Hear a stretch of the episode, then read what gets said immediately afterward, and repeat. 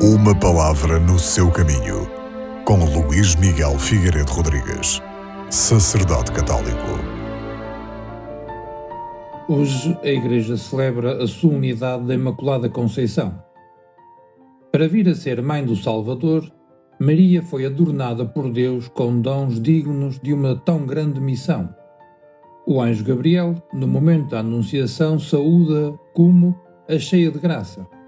Efetivamente, para poder dar o assentimento livre da sua fé ao anúncio da sua vocação, era necessário que ela fosse totalmente movida pela graça de Deus. Ao longo dos séculos, a Igreja tomou consciência de que Maria, cumulada de graça por Deus, tinha sido redimida desde a sua conceição.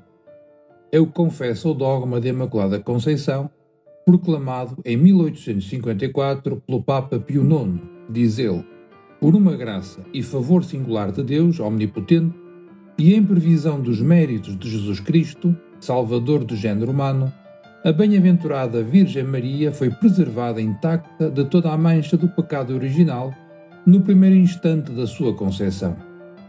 Já os padres da tradição oriental chamam a Mãe de Deus a toda santa, celebram-na como imune de toda a mancha do pecado, visto que o próprio Espírito Santo a modelou e dela fez uma nova criatura.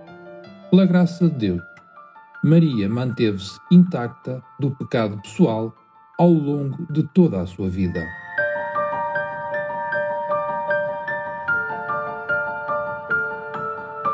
Uma palavra no seu caminho.